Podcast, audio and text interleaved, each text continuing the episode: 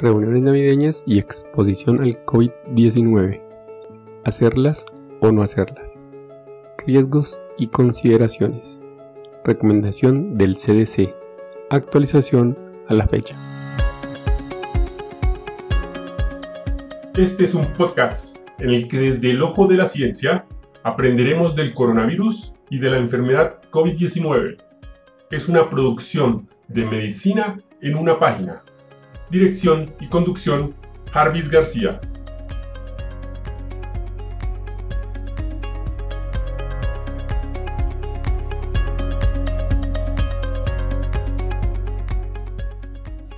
El Centro para el Control y Prevención de Enfermedades CDC en los Estados Unidos actualizó el 2 de diciembre del 2020 la información sobre reuniones navideñas y exposición al COVID-19.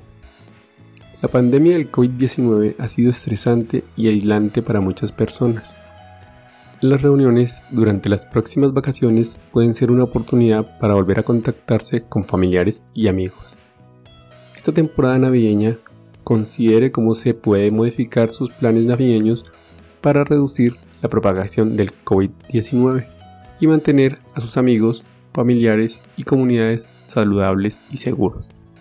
CDC ofrece las siguientes consideraciones para frenar la propagación del COVID-19 durante las reuniones pequeñas. Estas consideraciones están destinadas a suplementar, no a sustituir, las consideraciones de salud y seguridad de cada país con las regulaciones con las que todas las reuniones deben cumplir. Consideraciones para pequeñas reuniones de familiares y amigos. Celebrar virtualmente o con miembros de su propio hogar que constantemente toman medidas para reducir la propagación del COVID-19 presenta el menor riesgo de propagación. Su hogar es cualquier persona con la que actualmente vive y comparte espacios comunes en su unidad de vivienda, como su casa o apartamento. Esto puede incluir a miembros de la familia, así como a compañeros de habitación o personas que no son parientes suyos. Las personas que actualmente no viven en su unidad de vivienda como los estudiantes universitarios que regresan de la escuela durante las vacaciones deben considerarse parte de diferentes hogares. Las reuniones en personas que reúnen a miembros de la familia o amigos de diferentes hogares, incluidos los estudiantes universitarios que regresan a casa, presentan distintos niveles de riesgo. Los organizadores y asistentes de eventos más grandes deben considerar el riesgo de propagación del virus en función del tamaño del evento como número de asistentes y otros factores, y tomar medidas para reducir la posibilidad de infección.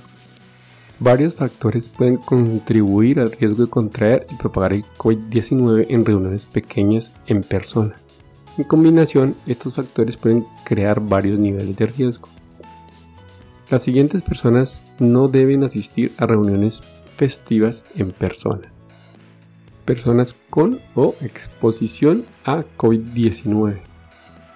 No organice ni participe en reuniones en personas si usted o alguien de su hogar 1. Ha sido diagnosticado con COVID-19 y no ha cumplido con los criterios cuando es seguro estar cerca de otras personas. 2. Tiene síntomas de COVID-19. 3. Está esperando los resultados de la prueba viral COVID-19. 4. Puede haber estado expuesto a alguien con COVID-19 en los últimos 14 días. Y 5. Tiene un mayor riesgo de enfermedad grave por COVID-19. No organice ni asista a reuniones con nadie que tenga COVID-19 o que haya estado expuesto al COVID-19 en los últimos 14 días. Personas con mayor riesgo de enfermedad grave. Si usted es un adulto mayor o en persona con ciertas afecciones médicas que tienen un mayor riesgo de enfermedad grave por COVID-19, o vive o trabaja con alguien con mayor riesgo de enfermedad grave, debe evitar reuniones de personas con personas que no viven en su hogar. Celebraciones navideñas. Es probable que las celebraciones navideñas sean diferentes este año para evitar la propagación del COVID-19. Evite las actividades que tienen un mayor riesgo de propagación considere alternativas diversas que presentan un menor riesgo de para propagar COVID-19. Día de las velitas, día del nacimiento de Jesús, día del fin de año.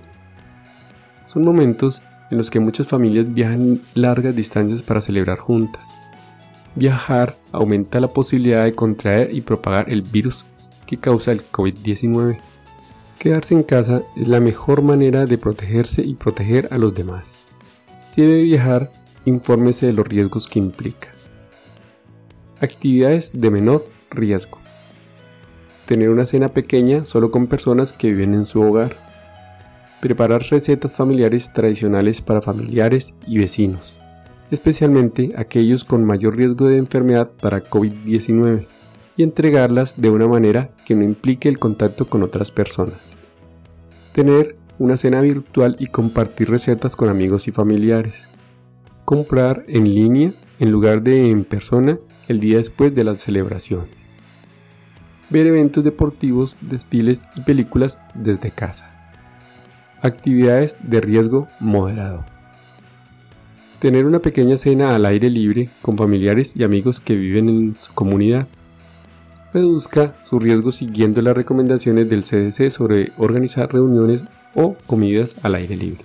Visitar mercados donde las personas usan desinfectante de manos antes de tocar los productos. Se alienta o se impone el uso de máscaras y las personas pueden mantener el distanciamiento social. Asistir a pequeños eventos deportivos al aire libre con precauciones de seguridad de su lugar. Actividades de mayor riesgo. Evite estas actividades de mayor riesgo para ayudar a prevenir la propagación del virus que causa el COVID-19. Ir de compras a tiendas abarrotadas justo antes, durante o después del día de celebraciones. Participar o ser espectador de un evento concurrido. Asistir a desfiles llenos de gente.